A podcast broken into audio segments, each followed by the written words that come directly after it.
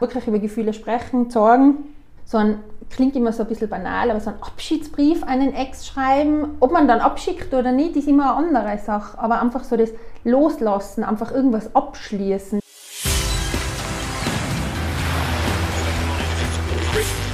Gut zu wissen, der Erklärpodcast der Tiroler Tageszeitung.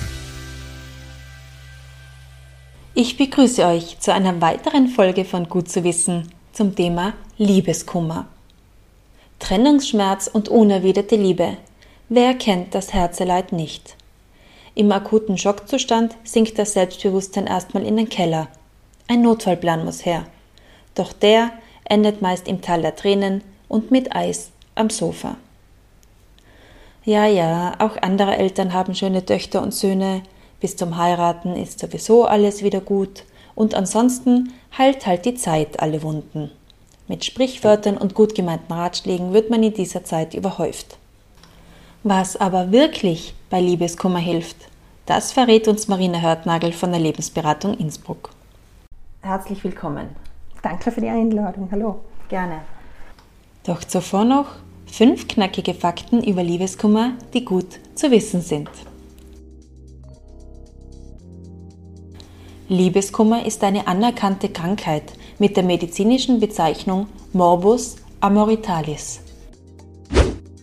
Der emotionale Stress bei Liebeskummer lässt den Spiegel der Stresshormone ansteigen. Gleichzeitig produziert der Körper weniger Glücksstoffe. Fehlt der Partner, bleiben auch die wohligen Gefühle aus. Der US-Psychologe Guy Winch vergleicht den Liebesentzug sogar mit einer Drogensucht. Bei Liebeskummer werden dieselben Mechanismen im Gehirn aktiviert wie bei Kokain- oder Heroinsüchtigen. Daher sei man im Zustand des Liebesentzugs völlig auf die andere Person fokussiert. Das gebrochene Herz gibt es wirklich. Das Broken Heart Syndrom tritt nach einer starken emotionalen Erregung, etwa dem Tod eines nahen Angehörigen, der Trennung vom Partner oder auch nach einem Unfall auf. Das Herz verkrampft und verformt sich. Menschen, die zu besitzergreifender Liebe neigen, haben häufiger Liebeskummer. Das gilt auch für Menschen mit geringem Selbstwertgefühl und für Schüchterne. Marina, die erste Frage wird etwas persönlich sein. Wann hattest du das letzte Mal Liebeskummer? Ui, da muss ich jetzt ein bisschen zurück überlegen. Das letzte Mal richtig würde ich sagen vor sieben Jahren. Und was würdest du sagen? Wird Liebeskummer, je älter man wird, leichter zu ertragen? So wie ich es jetzt feststelle, ist es immer abhängig von der eigenen Persönlichkeit und es kommt immer darauf an, wie es beendet wird und, und was so die Rahmenbedingungen waren. Und ich glaube, es schmerzt immer. Es ist immer Herzschmerz. Ist Liebeskummer wichtig? Ich persönlich, ich persönlich finde es eine Erfahrung, was man schon machen sollte. Ob jetzt im Teenageralter oder irgendwie später im Erwachsenenalter. Man durchlebt das nachher schon auch ein bisschen anders. Aber es prägt einen schon und sagt, ja, man, es gibt jetzt den Kummer auch. Es gibt jetzt nicht nur die Schmetterlinge im Bauch und die lernen die kennen und toller Trio, sondern einfach, es gibt auch eine andere Seite, und genauso ist es aber auch so, dass man es dann auch daraus lernt, auch ich kann jemanden Kummer bereiten. Also das ist schon, da sieht man natürlich das Gegenteil auch dazu, oder? Und das ist sicher eine Erfahrung, was, wo ich jetzt nicht sagen soll, es soll jeder mitmachen, aber man kommt wahrscheinlich nicht aus. Mit welchem Gefühl lässt sich denn Liebeskummer vergleichen? Liebeskummer ist immer so, so ein Gefühlschaos. Wenn ich jemanden kennenlerne, habe ich Herzrasen, Nervosität und so weiter. So, dann, habe ich, dann ist die Beziehung beendet, aus welchen Gründen auch immer, und ich verfalle in meinem Kummer. Nachher habe ich das Gleiche, halt nur die negative Version davon. Man ist teilweise äh, demotivierter und alles. Also das hängt dann schon auch mit den Hormonen wirklich zusammen. Zuerst habe ich die Stresshormone, die steigen und das ist halt super. Und wenn die Beziehung beendet wird, nachher sind die Glückshormone auf einmal im Sand verlaufen, sage ich mal ganz krass. Man sagt, dass Liebeskummer vergleichbar ist mit einem Drogenentzug. Man macht ja bei dem Entzug, also bei dem Liebesentzug, auch verschiedene Phasen durch. Kannst du uns die Stationen beschreiben, die man da durchlebt? Die Hauptphasen sind so, das sind vier Phasen. Das ist so die erste Phase, ist so das nicht wahrhaben wollen. Das ist so Schockstarre. Ich will es nicht wahrhaben, ich will die zurück. Warum passiert das? Auch wenn ich derjenige bin, der es beendet hat, dann kommen da auch die Zweifel auf, war es richtig? Also das ist wirklich so das, nein, ich will es nicht wahrhaben, ich leugne es, ich nehme es nicht an, ich klammer noch. Also wirklich, das sagst du in die Richtung, ich tue einfach alles dagegen, aber das ist jetzt nicht wirklich passiert. Und dann kann man sagen, die zweite Phase ist so der, der Ausbruch der Gefühle. Man sagt, boah, jetzt ist es real. Jetzt gibt es ihn wirklich nicht mehr. Das ist so das Bewusstsein drüber. Da ist das Gefühlschaos da aktiv. Trauer, Wut, Schmerz, Fassungslosigkeit. Da schwelgt man in Erinnerungen. Das ist wirklich, wo man so sagt, boah, das ist so der Tiefpunkt von dem Ganzen. Mhm. wirklich, wo man wirklich hergeht und sagt, ja, das ist eben das, wo man vergleicht mit dem Drogenentzug. Ja, die totale Verzweiflung, man ist wirklich am Tiefpunkt. Von da an kann es noch einmal bergauf gehen. Dann die dritte Phase, wenn man sagt, das ist so die Neuorientierung. Da schaue ich dann, was gibt es noch? Ich habe es realisiert, der Ex ist nicht mehr wirklich das Wichtigste jetzt in meinem Leben. Ich schaue, was habe ich für Bedürfnisse? Ich komme so ein bisschen aus dem Loch raus. Da geht es wirklich darum, boah, jetzt bin doch wieder ich im Vordergrund. Ich manage mein Leben wieder selber. Ich muss mich neu orientieren. Und dann die vierte Phase ist die Neuorientierung. Man nicht, dass ich jetzt gleich in was Neues einhupfe, aber ich bin dann schon wieder bereiter, kritischer vielleicht. Aber ich mache die Augen auf, ich schaue, mein Selbstwert ist wieder ein bisschen gestiegen und ich bin bereit für was Neues. Und man kann aber nie sagen, wie lange sie dauern, das hängt echt immer von einem selber ab. Man kann ja in diesen Phasen aber nicht nur psychische, sondern auch körperliche Symptome haben. Von den körperlichen Symptomen, ja, wie man es halt auch kennt, entweder man isst nimmer oder man isst viel. Schlaflosigkeit, eben die ganzen psychischen Sachen, psychosomatische Beschwerden mit dem Kopfweh, Bauchweh. Nachher das Ganze, ich ziehe mich zurück, ich isoliere mich total. Was haben wir noch? Teilweise greifen die Leute eher auch vielleicht zu Alkohol, rauchen mehr. Das, manche Leute, ganz krass, wenn es ganz, ganz schlimm ist, verletzen sich dann selber. Ganz, ganz extrem. Was man jetzt sicher nicht außer Acht lassen kann, sind natürlich die suizidalen Gedanken und auch Handlungen. Also ich sage immer, da muss man schon auch, aber da braucht man dann definitiv professionelle Hilfe auch. Also bei suizidalen Gedanken ist natürlich professionelle Hilfe dringend notwendig. Aber wie erkenne ich denn vorher schon, dass ich an einen Punkt gelangt bin, wo ich mir Hilfe suchen sollte in Form von psychologischer Beratung? Erstens, wenn ich gar nicht mehr aussehen kann, wenn ich niemanden habe, mit dem ich reden kann, wenn man sich jetzt daheim isoliert, in einer Zeit, so ein bisschen Mitleid, Selbstmitleid darf man haben. Man darf sich auch verkriechen. Es gehört einfach wirklich zu den Phasen dazu, dass man sagt, so, und jetzt verkrieche ich mich daheim und ich bin so arm, haben wir die Schnulzenfilme ein und so. Ja, aber das, das ist halt alles eine begrenzte Zeit. Gell? Wenn ich sage, okay, so, wenn das dann überhand nimmt und ich lasse mich gehen äußerlich und ich gehe nicht mehr in die Arbeit und auch das Umfeld merkt da was, dann ist definitiv professionelle Hilfe notwendig. Gibt es ein zeitliches Limit? Was sagt man denn, wie lange dauert ein Liebeskummer im Schnitt oder was ist normal? Theorien haben wir mal gesagt, die Hälfte der Beziehungszeit, aber das war ja total schlimm oft einmal. Es hängt davon ab, erstens, wie lange ist die Beziehung gegangen, wie viel Zeit und von mir selber habe ich investiert in die Beziehung und habe ich mich auch zurückgenommen oder habe ich verändert an mir oder so, gehört ja irgendwie dazu. Und vor allem ist ganz wichtig, wie war das Ende? Weil wenn ich betrogen worden bin, dann tut das sicher einen anderen Crash, dass das noch an mir selber mehr nagt mit Selbstwert, Selbstbewusstsein und so. Also so einen richtigen zeitlichen Rahmen kann man jetzt nicht sagen. Es hängt einfach auch immer von der eigenen Persönlichkeit ab.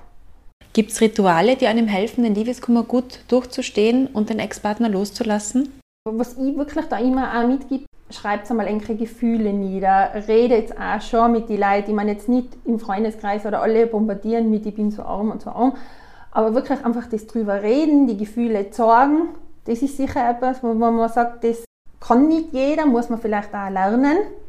Ich glaube, da wirklich über Gefühle sprechen, zeigen, so ein, klingt immer so ein bisschen banal, aber so einen Abschiedsbrief an einen Ex schreiben, ob man dann abschickt oder nicht, ist immer eine andere Sache. Aber einfach so das Loslassen, einfach irgendwas abschließen, das sind sicher so Sachen, wo man sagt, boah, das ist für mich jetzt ein Ritual, wo ich sage, ja, das kann ich so machen.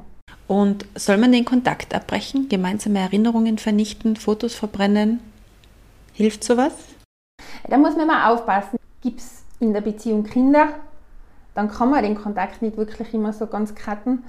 Ich sage, da muss man einfach unterscheiden, aber in erster Linie sollte man definitiv den Kontakt einmal ein bisschen einschränken, wenn nicht sogar am Anfang cutten. Das so, das wir bleiben Freunde danach, klingt immer nett, aber die Realität schaut dann meistens direkt nach der Trennung, weil einfach eine Verletzung von mindestens einer Seite da ist, nicht immer so aus. Verbrennen, wenn es einem gut tut, ich, ich sage immer zu den Leuten, okay, tut es in eine Schachtel, tut es zusammen, es gehört zu euch am Leben dazu. Tut es irgendwo in eine Schublade ein. Es hat eigentlich geprägt, es gehört zu am Leben. Was soll man tun, wenn man im Streit auseinandergegangen ist? Ist eine Versöhnung wichtig? Man Streit, wenn, wenn Kind Streit, gell, es hängt immer wirklich auch von den Leuten ab. Wenn ich jetzt betrogen worden bin, dann werde ich nicht auf die Schulter klopfen und sagen, gut gemacht. Also ich persönlich bin halt der Mensch, dass ich versuche, das Ganze auf einer normalen Basis zu klären. Weil oft einmal verbindet jemanden ja was miteinander. Also das ist jetzt aber nicht, auch wenn keine Kinder, sondern auch, man schafft vielleicht gemeinsam was an, man hat irgendwas. Ich meine, da ist einfach eine normale Basis wichtig. Und da kann schon auch helfen, dass man sich professionelle Hilfe holt und sagt, okay, wir machen so eine Trennungsbegleitung. Kommt genauso vor, dass man sagt, okay, wir selber allein, da reden es nicht wir holen uns eine dritte Person dazu, die einfach das Ganze ein bisschen lenkt, wie wir miteinander reden, weil allein können wir eh ins Streiten. Also das kann schon unter anderem auch vorkommen, ja. Was hältst du davon, wenn man nach einer Trennung gleich die nächste Beziehung anfängt? Man kann es nicht verallgemeinern, aber es kommt immer darauf an, wie abgeschlossen habe ich mit dem. Es ist so, es soll ja keine Flucht in was Neues sein, sondern man soll ja wirklich hergehen und sagen, ja, ich habe es auch nicht abgeschlossen, es hat weh getan oder ich habe daraus gelernt oder ich habe neue Erfahrungen daraus gemacht und, und dann ist man vielleicht bereit für was Neues. Wenn man jetzt einfach vom einen ins andere geht, ist die Frage, wie bereit ist man oder was hat man noch für Altlasten? Ist immer halt wirklich so das Thema. Ist es denn wichtig, Liebeskummer zuzulassen oder soll man sich besser ablenken? Es ist ein Prozess, den man dann durchmacht leider gehört es irgendwie dazu. Es ist auch wirklich zum Verarbeiten bzw. zum Loslassen, dass man was Neues wieder eingehen kann. Die Frage ist, wie man es selber einfach lösen will. Brauche ich meine Leid, brauche ich einen Sport zum Ausgleich, dass ich mich ablenke? Schlussendlich bin ich dann aber am Abend wahrscheinlich wieder allein daheim und verfalle in Kummer dann, weil man denkt, okay, mh, hm, das kommt immer ganz drauf an. Also Ablenkung auf alle Fälle also ich wirklich ausgehend, tut was, Sport, wie auch immer, Musik, keine Ahnung was, das Ganze tut gut, lenkt auch wirklich ab. Man muss halt bedenken, es gibt dann wieder die Phasen, wo man dann vielleicht wirklich allein daheim ist, wo es einfach noch wieder über einen einbrechen kann. Also das ist schon immer, ja, muss man einfach auch bedenken. Es gibt ein Sprichwort, die Zeit heilt alle Wunden. Würdest du das bestätigen? Ich glaube, irgendwo, gerade im Herzen, gibt es schon ein Eckel, wo noch vielleicht schon was bleibt. Aber das macht einem zu den Menschen, wo man noch ist. Das gehört eben zu mir dazu, das hat mich so gemacht. Ich lerne daraus, ich, ich schaue, was habe ich vielleicht gemacht, was kann ich verändern. Das heißt ja nicht immer, dass ich unschuldig bin, wenn die Beziehung auseinandergeht. Einfach aus dem Ganzen und, und wirklich das Beste daraus machen und positiv in die Zukunft blicken. Das ist halt das, was ich wirklich sage, was, was, was ich halt mitgebe. Auch, ja. Jetzt hast du gesagt, man lernt daraus. Was lernt man denn aus alten Beziehungen? Naja, wenn eine Beziehung in die Brüche geht, kommen ja meistens zwei Leute dazu. Ein Scheitel allein brennt nicht, sagt man ja auch so schön.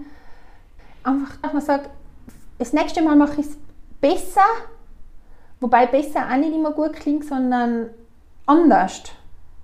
Also diese Selbsterkenntnis, die man dann erlangt. Genau, und auch selber. Ich meine, das ist so, deswegen auch die Phasen, meistens ist man dann wirklich total in Trauer und, und verfällt dann eben in Selbstmitleid. Und da muss man das dann einfach finden, so, ich finde mich selber, ich bin mir selber wichtig Und, und, und ich mag mich selber, da sind wir bei der Selbstliebe, wo ich sage, sobald die dann auch da ist, dementsprechend gehe ich in eine andere Beziehung da ganz anders ein und nimm dann auch was anderes mit, eventuell. Wie kann ich deine Selbstwertgefühle danach wieder stärken? Durch Feedback von außen. Das ist so das, dass man einfach ein bisschen drauf hocht, was sagen die Leute auch. Dass man einfach ein bisschen in sich geht und sagt, was kann ich, was habe ich, was habe ich alles schon Gutes bewirkt und gemacht das, was man nicht sieht. Und das Ganze einfach nachher wirklich bewusster machen. Ich sage echt so, die Leute, schreibt mal alles nieder, wie es beurteilt wird, eure Ressourcen, was alles kennt. Lasst ihnen kein Feedback geben, das ist ja gar nicht so schlimm, weil ich frage ja immer wieder und sage, was macht die aus? Wie wird die der Partner oder der Freund oder die Schwester beschreiben? Was macht die einfach als Person auf? Das ist das, was man selber oft nicht so sieht.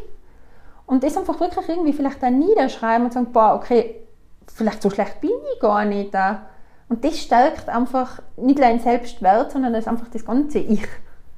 Wo ich sage, da gehe ich einfach mal aus dem Ganzen positiv heraus. Mhm. Und zum Abschluss die Tipps und Tricks gegen Liebeskummer in aller Kürze. Die Gefühle zulassen, drüber reden, ganz wichtig, essen und trinken und schlafen.